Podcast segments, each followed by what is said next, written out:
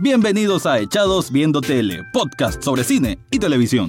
En el siguiente espacio podés relajarte y escuchar comentarios y análisis de tus series y películas favoritas. Echados Viendo Tele, en donde el ocio es, nuestra, musa.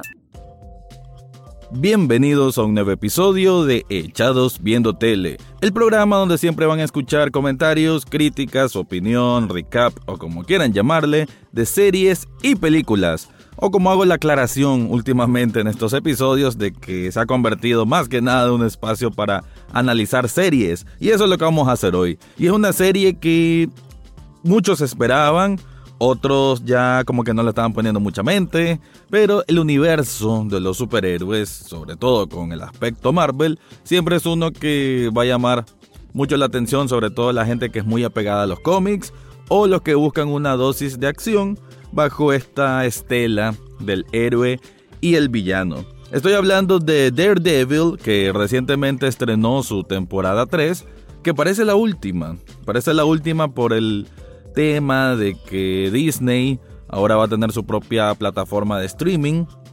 Creo que ya está muy cerca de, de ser lanzado oficialmente.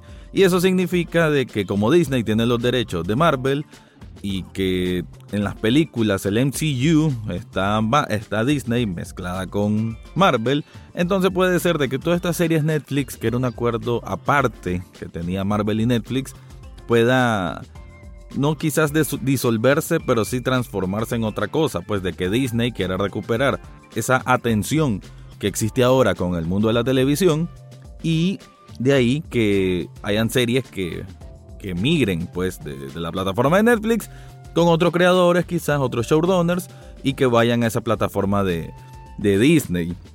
De hecho, Disney ya tiene planificado series para Scarlet Witch y para otro personaje que se me escapa en este momento. Y que van a ser los mismos actores que vemos en las películas. Por tanto, parece que el proyecto que tiene Disney para introducirse y meterse en todo esto, que es el, el boom de las series de televisión, es bastante importante, no es un proyecto bajo, es Disney, es, sabemos qué significa Disney, es quizá una de las empresas más poderosas que hay alrededor del mundo en todo sentido, y habrá que esperar. En cualquier caso, para lo que nos compete, Daredevil en esta temporada 3, que ya veremos si va a continuar o no, lo importante es de que en esta temporada 3 como que cerraron un arco que comenzó desde la primera temporada y que fue un cierre para mí excelente. Pues la verdad que la serie me encantó. Esta tercera temporada me encantó muchísimo. La disfruté de principio a fin. Claro, pues hay sus, sus cosas que le va restando un poco de puntos. Pero no significa pues de que no sea una producción que no merezca un gran mérito, un gran aplauso, porque sí está muy bien, muy bien planteada, muy bien hecha, muy bien ejecutada, muy entretenida, eh, con momentos emocionales importantes y un registro en general que causa mucha satisfacción para, para nosotros que somos los espectadores. Así que no quiero retrasar mucho esto, quiero caer directamente al análisis en profundidad, así que espero que se pongan cómodos y que escuchen a continuación mi análisis, opinión, recap, review o como quieran llamarle de Daredevil temporada 3.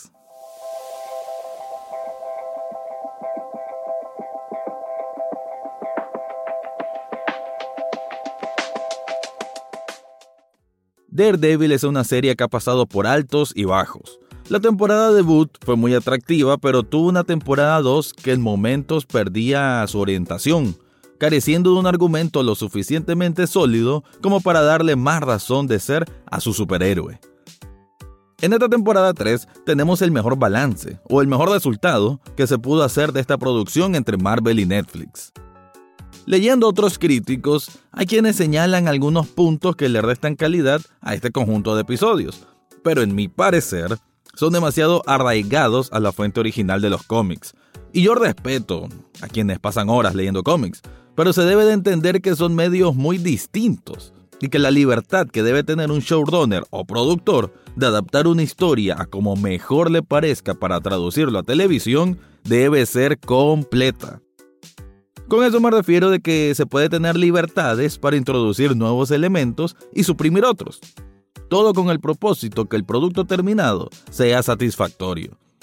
Dicho eso, me parece que esta temporada 3 de Daredevil está fenomenal. Simplemente fenomenal. Igual tengo que hacer la aclaración, está buenísima para el ámbito en el que existe, que es una serie de superhéroes, lo que significa que está en un menor foco de atención crítica que series de otros géneros. Sí, así como lo escuchan. Pero cayendo al asunto que nos importa, quiero decir de que Daredevil obtiene en esta última entrega una mezcla de todo lo que esperábamos.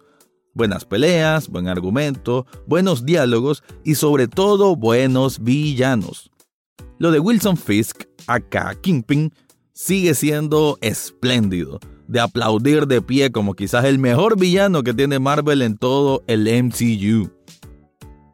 Hay que decir que la dirección y la trama van evolucionando quizás a un pacing o ritmo algo lento. Aunque la verdad, más bien siento que se toma el tiempo necesario para reforzar los conflictos internos de su protagonista, su relación con Dios, su búsqueda de venganza junto con la idealización de la redención, su lugar en el mundo, el porqué de sus actos heroicos y en sí lo que pasa dentro de su mente, o más bien debería decir, dentro de su corazón. Matthew Murdock es explorado a niveles de profundidad que aunque no podemos llamarle un incisivo estudio de personaje, me parece que sí es capaz de que nos haga interesarnos, por la razón de qué es lo que lo mantiene oprimido, cabizbajo y con mucha furia encerrada en su interior. Esa misma es manifestada durante esta temporada en que Fisk es beneficiado con un trato preferencial por el FBI, mientras mantiene su poder en el bajo mundo criminal. La justicia no llega y el mal va ganando terreno, por lo que veremos numerosas veces cómo Daredevil es vencido. Creo que esa forma en que la frustración va creciendo en sus adentros es lo que va moldeando su carácter, y me parece que ahí radica el éxito de esta temporada. La interacción de Murdoch con su entorno, como sus eternos amigos Foggy y Karen, la confrontación con un nuevo enemigo que es quizás más fuerte que él, incluso en combate cuerpo a cuerpo, o las conversaciones y lecciones con la hermana Maggie en la iglesia, donde ella viene siendo como una voz de la razón o la que lo encamina a Dios, más otros personajes y elementos, es lo que da mucha sustancia para que nos involucremos con esta historia de venganza personal. Pero ninguna serie sobrevive solo con monólogos del protagonista o el mismo interactuando con otros. Para ello también hay personajes secundarios que sobresalen muchísimo, el primero, y que resalto por actuación y compromiso, es el agente Nadim, cuya importancia va sumando capas hasta llegar a momentos vitales. Es un agente del FBI que intenta hacer todo bien, siguiendo las normas, pero también pensando en un ascenso para ayudar a su familia, de origen hindú. Me parece muy bueno que introduzcan casting de minorías, sobre todo si le dan la suficiente exposición para que el origen exótico, entre comillas, no sea nada más que un detalle curioso, sino que tenga un valor emocional que permite ensamblar con mejores piezas al personaje. Asimismo está Pond Dexter, agente del FBI, pero con un pasado traumático, violento, a quien igualmente veremos lentamente convertirse en una máquina destructora, transición que saben llevar sumamente bien. No dejo atrás a lo que hace Karen, actriz que también sabe cumplir a buen grado el papel de la periodista que a toda costa quiere sacar la verdad y encerrar a los malos. Eventualmente, se llega a un episodio donde revelan la historia de su pasado, con un enorme contraste, lo que también debo añadir que brinda más sustento a un personaje que no decepciona. ¿Y qué decir de las escenas de acción? Lo que obligatoriamente debe tener cualquier material de superhéroes pues están súper acertadas, muy buenas y con grandes coreografías combinadas con movimiento de cámaras, con planos intensos, sobre todo en un episodio donde transcurre por 10 minutos una escena que simula ser de una sola toma, un brillante trabajo de coordinación y de edición para un resultado muy emocionante por tanta adrenalina aplicada. Para recapitular, Daredevil tiene muchos elementos en su tercera temporada por la cual elogiarla. Es la historia del héroe luchando contra un enemigo muy poderoso, pero no por poderes sobrenaturales, ni específicamente por su superfuerza, sino por ser un ente maquiavélico que logra controlar a quienes están cerca, penetrando en sus mentes, hurgando en sus debilidades para sacarles el mayor provecho. Un registro que me queda resonando en la mente es cuando Daredevil tiene conversaciones internas con apariciones de otros, como en el caso de Kingpin, en una especie de desafío moral, de estructura o de personalidad. El propio héroe, cuya visión extrasensorial lo hace ser más precavido que cualquiera, sostiene pláticas con este hombre que representa el fundamento de la maldad contra la que siempre ha luchado, pero aún ahí, en ese espacio personal, parece dotado. Lo mismo ocurre con su propio padre en otro momento, trayendo a pantalla ese conflicto familiar que nos dibuja características que fomentan el entendimiento más realista de los impulsos que tiene el valiente, pero atolondrado protagonista. Encontramos también esos momentos de inflexión con Poindexter, cuyo pasado, como lo dije antes, está marcado por hechos traumáticos e irascibles. El capítulo en que desarrollan esta trama es muy bueno, con un Kingpin que va explorando de forma metafórica qué es lo que ocurrió en la infancia de este hombre al punto de quiebre. Todo bajo unas escenas muy buenas en blanco y negro. Para concluir, quiero decir que Daredevil en esta temporada 3 tiene de todo lo que para mí debe existir en una narrativa de superhéroes. Buena acción, actuaciones decentes, un villano memorable y el conflicto personal que nos guíe a que entendamos y que nos importe, sobre todas las cosas, las motivaciones que tiene el héroe que representa el bien para querer vencer al mal. Los puntos bajos que sí hay que mencionar es que no es precisamente constante en todo lo antes mencionado. Además que la que significó la batalla final, aunque fue muy vistosa, no fue tan épica a como pretendían que fuese. Pero todavía con eso, creo que Daredevil concluye muy bien un arco de un superhéroe que me parece es el único que le compite en intensidad y desarrollo a lo que he visto con Batman.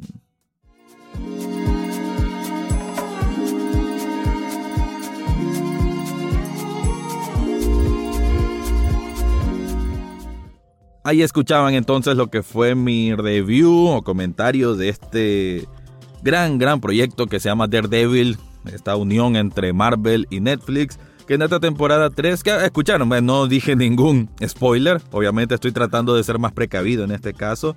No es que haya demasiado spoiler, pero creo que es mejor evitar algunos detalles porque la transición, la, cómo va avanzando la trama, se va volviendo bastante interesante, bastante intensa, como que te da un cierto sentido de, vigor, ¿no? Como que te transmite ese vigor que existe en los personajes que están a toda costa tratando de batallar contra el mal y como que te da un impulso pues a terminar todos sus episodios y es mejor verlo, mejor disfrutarlo cada quien en su espacio.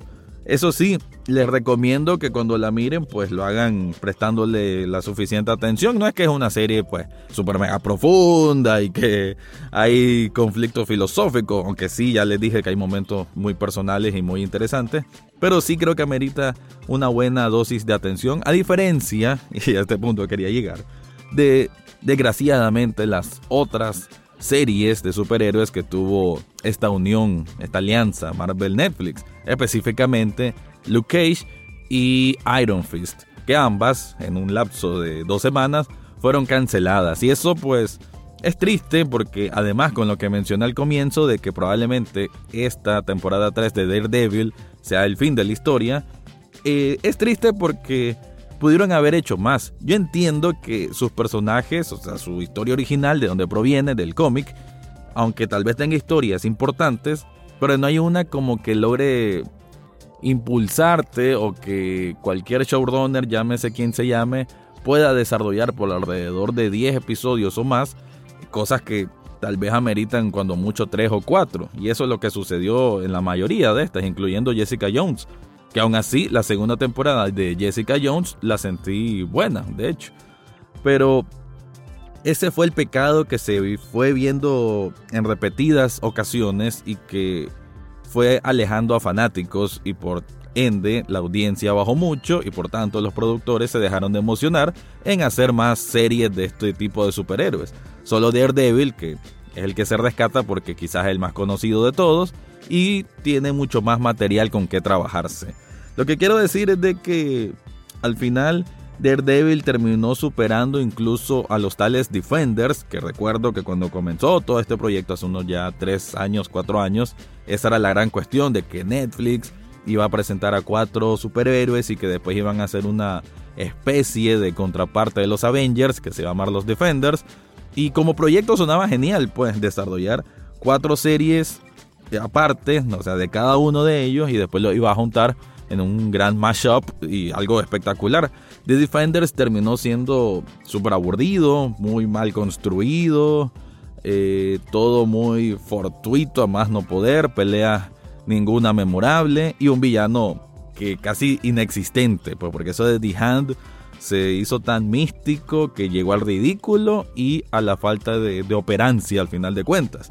Entonces, quiero concluir en decir de que Daredevil en la temporada 3 para mí si concluye aquí, pues qué bien.